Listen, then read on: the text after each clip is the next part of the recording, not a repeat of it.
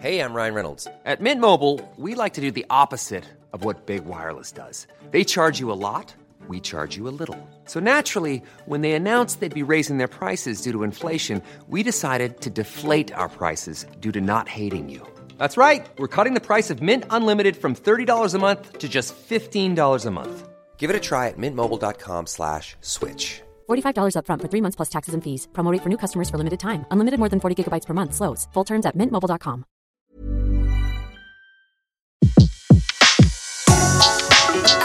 Le meilleur de séances radio est maintenant sur We Love Cinéma.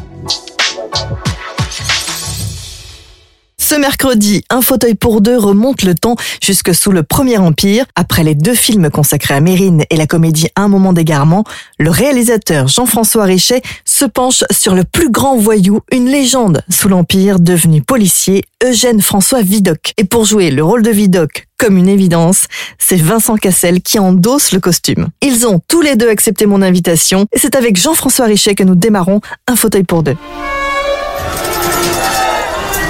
C'est qui lui L'évadé perpétuel. Vidocq, monsieur. On vous accuse d'un meurtre. Cette fois, c'est la guillotine. Moi, je vous dis, je n'ai rien fait. Je connais les coupables. Libérez-moi, je vous les ramène. Pour lutter contre des hommes comme ça. Vous devez connaître leur manière, leurs habitudes, leur monde. J'ai oublié que vous étiez là à deux. Non, je ne suis pas l'un d'eux. Vous avez besoin de résultats Je peux vous les fournir. À quel prix Ma lettre de grâce. Ah bon, rien que ça. Jean-François, bonjour. Oui, bonjour. Merci. Bah, c'est moi. Non, non, merci. Bravo surtout. Alors, je ne sais pas si je dois vous dire merci pour le voyage, pour la claque ou pour euh, l'apnée, parce que j'ai appris à être un peu plus en apnée grâce à votre film. La Ah claque, bah, je m'en suis pris plein. là, plein. On va la retirer, la claque, c'est pas la mode en ce moment. Ils ont supprimé les fessées, là, à l'Assemblée. Il faut aller au cinéma justement pour se prendre une claque, et grâce à votre film. Euh, quel a été l'élément déclencheur pour faire justement euh, eh bien l'empereur de Paris? Euh, le personnage à l'époque. J'adore cette passion. Euh, enfin, j'adore cette passion. J'adore cette passion qui est l'histoire. C'est pas évident pour les gens qui me connaissent pas. Et notamment, on va dire entre la Révolution française et la Commune de Paris, mais principalement, j'aime beaucoup l'Empire, quoi. Je trouve que bon, c'est un peu trop complexe à expliquer. Mais il n'y a pas eu euh, un, juste, je sais pas, une idée, un moment. euh, Bah, moi, j'avais lu les, déjà les, les mémoires de Vidocq qui m'avaient pas, qui m'avaient, euh, je les avais lus il y a longtemps. Et puis, c'était c'est assez mal écrit. Euh, mais non, mais c'est vrai. Ben, D'ailleurs, ils s'en, ils s'en cachent pas, Vidocq. Hein. Euh, c'est assez mal écrit. Ça a été les deux premiers volumes ont été. Et puis, en retravaillant dessus, évidemment, je les ai relus. Et je me suis dit, ah ouais, mais quand même, c'est très intéressant, quoi. Mais qu'est-ce qui représente pour vous finalement Vidocq? En quoi il vous touche, le personnage? Bon, c'est un personnage qui dit non, c'est un personnage qui a le droit à sa seconde chance. Moi, je- j'espère que ça existe encore, euh, la seconde chance. Euh, voilà, il commence. L'arc du personnage, il est extraordinaire. On, on- on va parler de notre époque maintenant. Imaginez-vous euh, un des plus grands, euh, celui qui s'évade le plus dans les, dans les prisons et qui va devenir chef de la police. Est-ce que ça peut exister en 2018 Non, mais sérieux. Euh, Peu importe les crimes qu'il ait fait, en l'occurrence, il n'a pas fait grand-chose. Euh, mais euh, mais il était quand même dans les bagnes les plus. euh, est-ce que est-ce que est-ce que Mérine aurait pu être euh, chef de la police en 70 hein, ou 80 Déjà, c'est déjà dur hein, dans ces années-là. Mais actuellement, là, j'y crois encore moins. Comment on peut s'évader s'évader 27 fois de prison, euh, bagne, bagne, prison, euh, donjon, tout ce que vous voulez, et, et, et vous retrouver chef de la sûreté? Et en plus avoir des meilleurs résultats que les autres. Il avait trois fois, trois fois plus de résultats que les autres. Il a arrêté 17 000 personnes avec sa bande. C'est incroyable. Non, mais c'est incroyable. Donc, c'est, c'est, donc nous, on parle pas de tout ça, mais on parle du moment où il va commencer à intégrer la police. Et alors du coup, est-ce que la réalisation de l'empereur de Paris vous a demandé un travail différent par rapport à vos autres films? Non, la réalisation, non. La réalisation, c'est les motivations des personnages. Euh, que ça soit, mon, mon travail, c'est le même. Que je fasse un Mérine, un moment d'égarement, Bloodfather, c'est les mêmes. En revanche, il y a, y a, y a d'autres choses qui se, qui se rajoutent avec un film comme L'Empereur de Paris. Déjà d'une, j'ai voulu une véracité le plus possible, euh, aussi bien dans les costumes que dans les. Dans la, de- j'ai voulu, moi, j'avais toujours un mot en tête que je disais à mes chefs de poste, c'est l'immersion. C'est l'immersion, l'immersion. Je veux qu'on soit en 1809.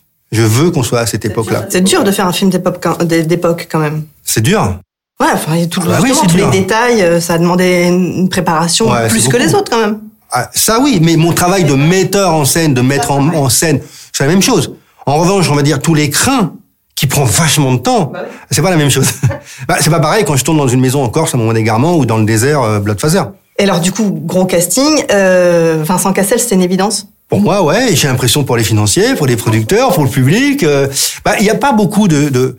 Je sais pas ce que ça veut dire le mot star, mais juste voilà, on va quand même l'employer. Mais il n'y a pas beaucoup de stars qui peuvent faire euh, des films euh, en étant populaires et, et, et- faire des films un peu sérieux, un peu sombres, euh, même si ça reste un film d'aventure. Euh, hors comédie, euh, qui peut qui peut qui peut aussi bien être crédible dans une scène d'action, de combat, et il y en a dans le film, mais en même bien en, même temps, il peut être crédible aussi euh, euh, quand il commence à tomber amoureux euh, de, de, de son, personnage. C'est pas facile. Et, et Vincent, je trouve qu'il a une grande latitude euh, de jeu. Alors, C'est pas le seul, mais pour moi, c'est une évidence. Oui, mais alors, euh, pour être honnête, C'était une évidence aussi de cœur, pour moi, non C'est une évidence. Oui, mais alors, pourquoi? Parce qu'on m'a proposé le scénario en même temps que Vincent. On m'a dit voilà, est-ce que ça vous intéresse? À tous les deux On m'a pas dit, on n'a pas dit à Vincent, est-ce que ça t'intéresse avec un autre metteur en scène? Vincent il n'avait pas le choix, c'était moi. Et moi, j'avais pas le choix, c'était Vincent. On a lu, on a lu le scénar de façon séparée. Ouais, d'Éric Bénard. Euh, et, et- et on a lu le scénar, on s'est appelé, et puis on a commencé à parler du scénar, sans dire tous les deux qu'on l'acceptait. Puis à la fin, on fait, mais on n'a même pas dit qu'on l'acceptait, mais c'est déjà fait. Il me fait, bah ouais. C'était une évidence, c'est-à-dire qu'on n'a même pas eu besoin de dire, on va le faire. On parlait du scénar et comment on pouvait l'améliorer, et ça c'est normal, parce qu'après, il faut que moi je me le réapproprie.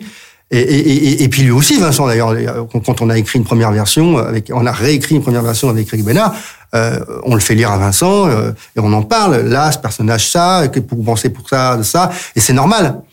Et, euh, et c'était une évidence sans qu'on sans qu'on qu'on qu'on ait besoin de l'affirmer. Ouais, c'est venu tout seul, ouais. Et Eric, justement, euh, euh, vous êtes, enfin, vous le connaissiez déjà, il vous a proposé comme ça? Déjà, c'est les producteurs qui m'ont proposé. Alors, je crois, je sais pas si c'est Eric. Je crois que c'est Eric qui leur a euh, glissé nos noms, nos deux noms, mais je suis pas sûr de ça. En tout cas, j'étais en en osmose avec la production, avec Mandarin Production. Euh, je le connaissais par son travail, et puis, et puis quand j'ai lu le scénario, euh, il était extrêmement bien structuré, quoi. La tonalité n'est pas le même, n'était pas la même. C'était plutôt plus léger. C'était plutôt film KPDP, on va dire. Les personnages n'étaient pas les mêmes et l'em- et l'empire n'était pas présent. Euh, mais j'ai vu comment le scénario était construit. Je me suis dit, mais moi, je vais juste le mettre à ma sauce et puis ça va aller. Euh, mais là, là- c'est très très dur de, de trouver un scénario euh, structuré, construit. On, on- on tombe rarement dessus. Moi, je, je dois lire une centaine de scénarios par an. Honnêtement, il y en a un ou deux, trois maximum par an, et tout pays confondu. Donc là, c'était magique. Tout était, toutes Oh, les ouais. planètes étaient alignées pour, pour le faire, ce Bah oui, puis quand j'ai rencontré Eric, euh, c'était tout de suite l'osmose, donc je savais qu'on pouvait bien travailler ensemble. Et d'ailleurs, on retravaille ensemble pour d'autres projets. Mais moi, j'ai eu l'impression d'être dans un western. Ah ouais, mais c'est ce qu'il me dit. Et moi, j'ai pas cette impression-là. Mais euh, écoute, il le dit, lui, il le dit assez souvent, et euh, je le crois sur parole aveuglément. Euh, bah, pa- parce que parce que si c'est c'est l'époque des westerns. En France, il se passe ça, alors qu'eux, ils sont encore en train de faire les Indiens, quoi. Euh, non mais non mais c'est fou le décalage. Le, décalage. Il y a, il y, a, il y a- moins de différence maintenant, on va dire, entre nos peuples fr- français et américains qu'à l'époque. Euh, Même il suffit, moi je lisais, euh, je lisais, je lisais, je lisais en ce moment des bouquins sur la Commune de Paris, donc c'est en 1871. Et euh, qu'est-ce qu'ils faisaient les Américains à cette époque quoi? Ils sont encore en train de, de, de faire leur, petite guerre entre eux là. C'est non mais c'est fou. C'est le décalage. Et donc peut-être que c'est un western, ouais, ouais, peut-être que c'est un western.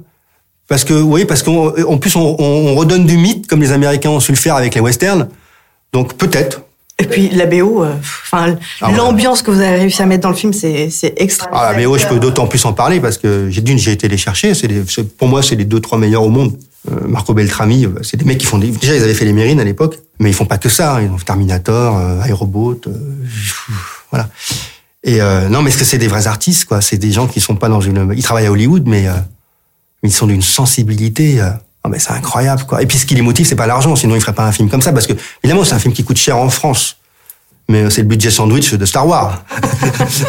Non, mais c'était quand même un challenge ce film. Ouais, c'est un challenge. Mais parce que je leur ai demandé un truc, ils ont compris tout de suite. J'ai dit, vous ne suivez pas l'action.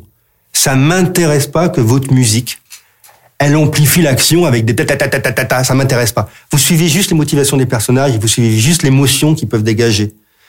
Et, euh, et, euh, et puis c'est du travail. Ils proposent des choses. Je dis non, je vais là-bas, on cherche ensemble. C'est la musique, elle, elle est bien. Ouais, je suis d'accord. Quelle scène a été la plus émouvante à tourner pour vous et, euh, et- ou qui vous a demandé un, un travail particulier? Bon, bah, c'est toujours avec les acteurs. Bah, il y a un moment, il y a un plan séquence de, de- de- du personnage de Vidocq. Des super acteurs, hein, vous avez Ouais. un casting. Ouais, le casting est super. Mais moi, je me force déjà. euh, Enfin, je me force. Quand moi, je vois une directrice de casting, je lui dis, tu sais, moi, je m'en fous d'où ils viennent les gens.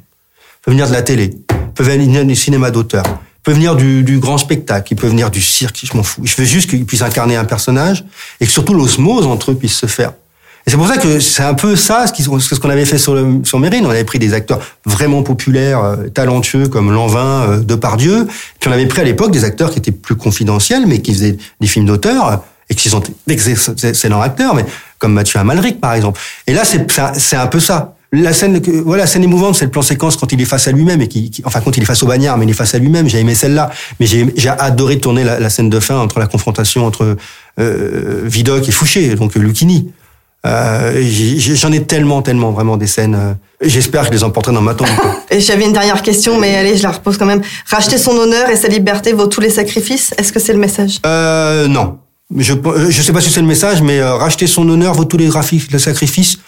Euh, non, je crois pas, parce que ça veut dire qu'on est égocentrique. Est-ce que est-ce que est-ce que racheter son honneur l'emporte euh, sur le fait de risquer euh, la vie de ses proches? Il, il combat pour un truc qu'il n'obtient pas.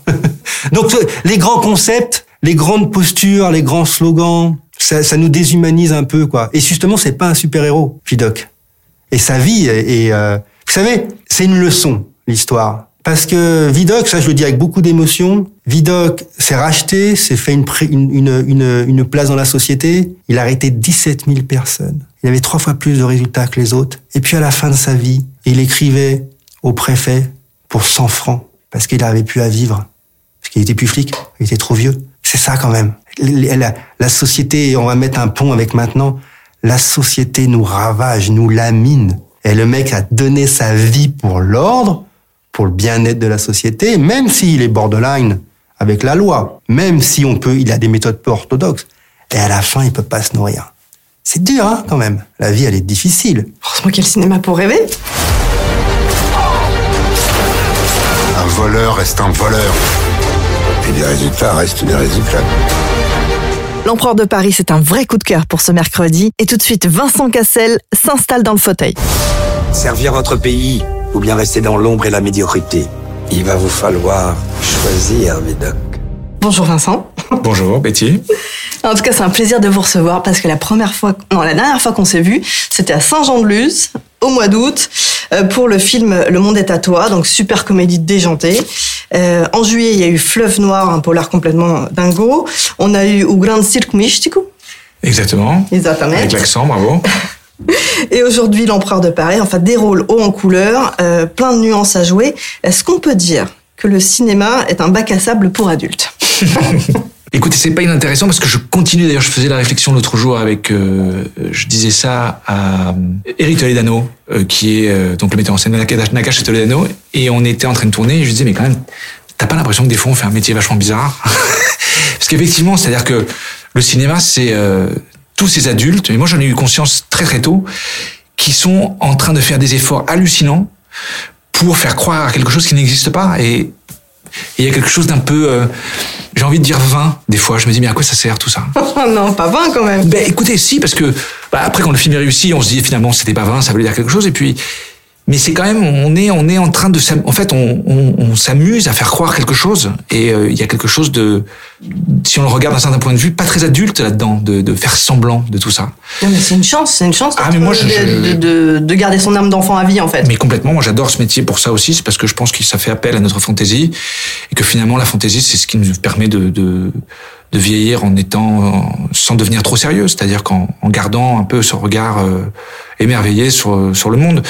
Quand on est acteur, vous savez, on, on peut regarder n'importe quelle situation, même les plus les plus dures de l'existence avec finalement un peu de recul, même quand c'est des choses qui nous touchent à nous directement. Moi, ça m'est arrivé dans des moments très très graves de ma vie, et de me voir traversé par une émotion et de me dire putain, je l'aurais pas joué comme ça. C'est vrai? Ouais. Donc c'est une espèce de distance qu'on prend par rapport euh, par rapport à la réalité, je pense. Mais est-ce que c'est aussi euh, l'expérience qui fait qu'on prend plus de distance?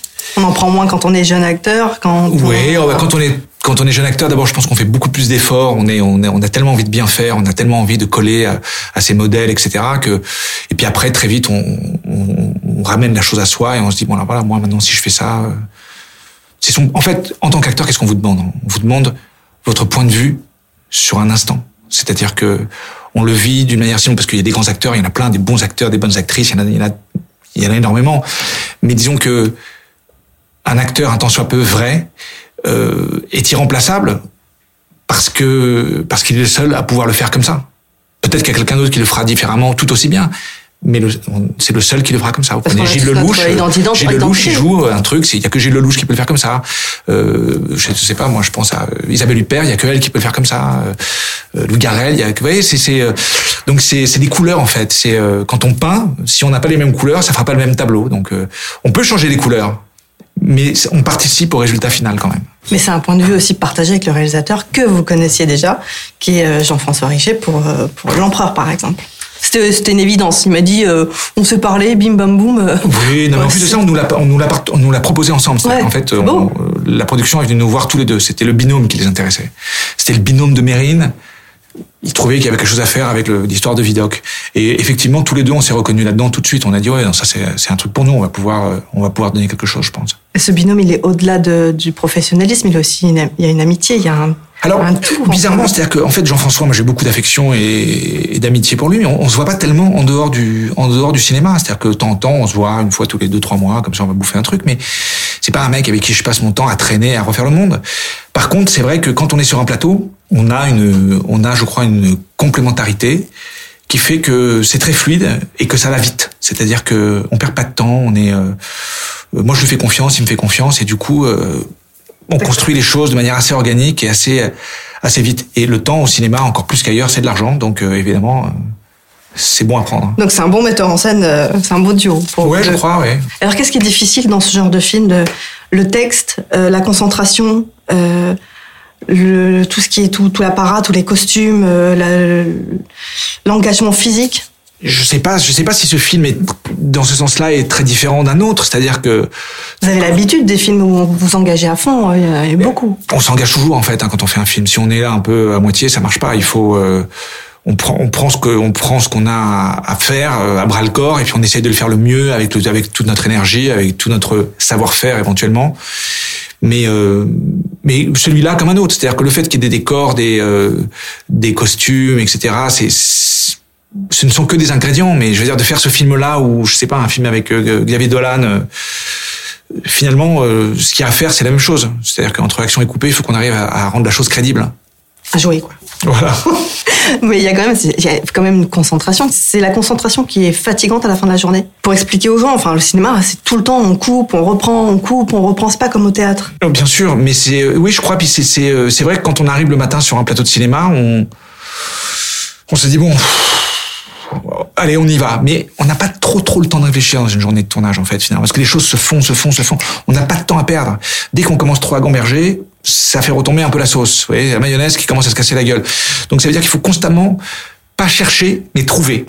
Et du coup, oui, c'est une forme de concentration. C'est-à-dire que là, je viens de faire un film avec donc Nakache Toledano et où il y avait pas mal de non-acteurs dedans. Et je me rappelle de ce jeune mec avec qui je tournais euh, et qui, qui qui avait jamais fait ça sa vie. Et il était mais surfatigué en fin de journée, quoi.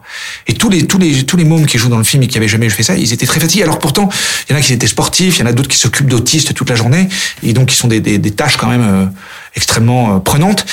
Mais quand on est sur un plateau, c'est-à-dire des fois on fait rien, on est obligé d'attendre, etc. Et pourtant, c'est exténuant parce qu'on est là, on gamberge, on a cette tension, on se dit est-ce qu'on va y arriver, est-ce que ah puis tout d'un coup c'est action et coupé, il faut arriver à faire la chose, même si c'est très calme, c'est quand même un moment de tension, etc. Donc c'est une forme de concentration, je dirais. C'est pas euh, de l'extérieur. Des fois, on peut on peut trouver. Je sais que les gens qui connaissent pas le cinoche et qui débarquent sur un plateau trouvent ça chiant. Et je comprends. La fabrication d'un film, quand on n'est pas en train de jouer ou quand on fait pas partie de l'équipe à proprement dit, ça peut être assez fastidieux à regarder. Mais dans le fond, ça fait partie du processus. Et euh, quand on est dans ce processus, ben, c'est assez prenant quand même. Très même, je dirais. Reparlons un petit peu du, du personnage euh, de vidéo qu'il est quand même tiraillé. Euh, vous avez plusieurs cartes à jouer. Qu'est-ce qui a été le plus enrichissant pour vous? Moi, ce que j'ai découvert dans ce film, en fait, c'est que ce mec était extrêmement seul. C'est-à-dire qu'il y avait il y a quelque chose dans la solitude de Vidocq. C'est un mec qui est qui trouve pas sa place dans la société. C'est-à-dire que il est rejeté de tous les côtés. Et du coup, c'est un mec, c'est vraiment un, c'est presque un personnage de, de, de, de western en fait. Vous savez, c'est le, le cow-boy solitaire qui s'en va, qui veut pas d'histoire d'amour parce que parce qu'il y croit pas, il y croit plus. Et puis de toute façon, s'il embarque quelqu'un dans, son dans son mode de vie, ça va ça va mettre cette personne-là en danger. Donc c'est un mec qui est confronté à sa solitude tout le temps, tout le temps, tout le temps, tout le temps. Et il a l'impression que personne ne le comprend. Donc je dirais que ça, c'est c'est ce qui m'est apparu en, en le jouant. Euh, après, je me suis rendu compte que, en fait, quand on crée un personnage comme ça, finalement, dans le meilleur des cas, on essaye de sortir un peu de, de ces, euh, de sa zone de confort.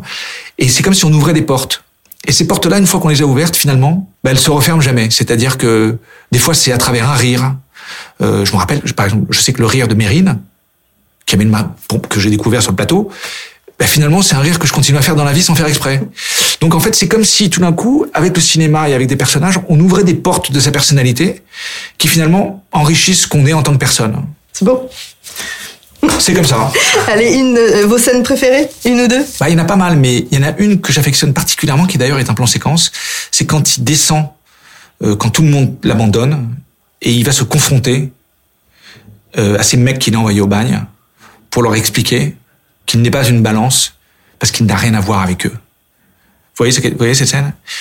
Et cette scène, je sais pas pourquoi, en la jouant, en plus c'était un moment où on était enfermé dans un truc euh, fin fond, on était, il faisait froid, on est, ça sentait mauvais, on était avec plein de monde, etc. Mais c'est fort parce qu'il est, il est... Là, il se confronte à lui-même en fait. Il va dans la cage au lion. À son passé aussi. Ouais, il se confronte à son passé. Euh, c'est comme si, vous savez, ça me, ça me fait penser un peu à ces mecs qui tout d'un coup euh, refusent leur famille.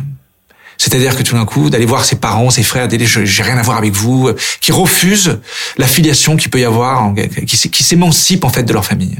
Et il y avait un moment un petit peu euh, psychanalytique, je dirais, dans le personnage de, de Vidocq à ce moment-là, où tout d'un coup, il va voir ces mecs parce que finalement, il leur dit qu'il les déteste et que, mais il leur souhaite quand même bonne chance. Pourquoi il faut aller voir l'empereur de Paris? Parce que c'est un, c'est un espèce d'ovni, je crois, dans le cinéma français d'aujourd'hui. C'est-à-dire que c'est un, un grand film de divertissement, d'aventure. Euh, euh, et qu'on en fait plus beaucoup des comme ça, que je crois que ça a été fait avec beaucoup de beaucoup de soins et en plus avec un souci souci des détails parce que oui c'est un film d'aventure et, un, et, un, et, une espèce d'épopée euh, comme ça euh, euh, flamboyante, mais c'est un film politique et c'est un film qui nous parle aussi de la société dans laquelle nous vivons aujourd'hui. Vidocq, c'est le mec qui a inventé la police telle qu'elle est aujourd'hui. Avant Vidocq, la police, c'était des gens qui étaient complètement déconnectés de de la rue. Et là, c'était un mec de la rue qui devient chef de la police. Tu sais, je me moque de savoir qui tu es. Toi peut-être, d'autres pas. Je peux rendre des services, obtenir une lettre de grâce, par exemple. J'aime profondément votre conception de la France, Vidocq. Qu'est-ce que tu feras, toi, quand tout ça sera terminé? Je fais de nous les empereurs de Paris. Il n'y aura jamais qu'un seul empereur.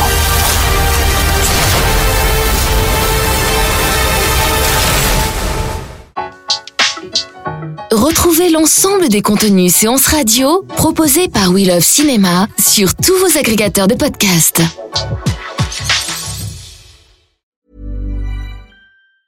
Mom deserves the best, and there's no better place to shop for Mother's Day than Whole Foods Market. They're your destination for unbeatable savings, from premium gifts to show-stopping flowers and irresistible desserts. Start by saving 33% with Prime on all body care and candles. Then get a 15-stem bunch of tulips for just $9.99 each with Prime. Round out Mom's menu with festive rosé, irresistible berry chantilly cake, and more special treats. Come celebrate Mother's Day at Whole Foods Market.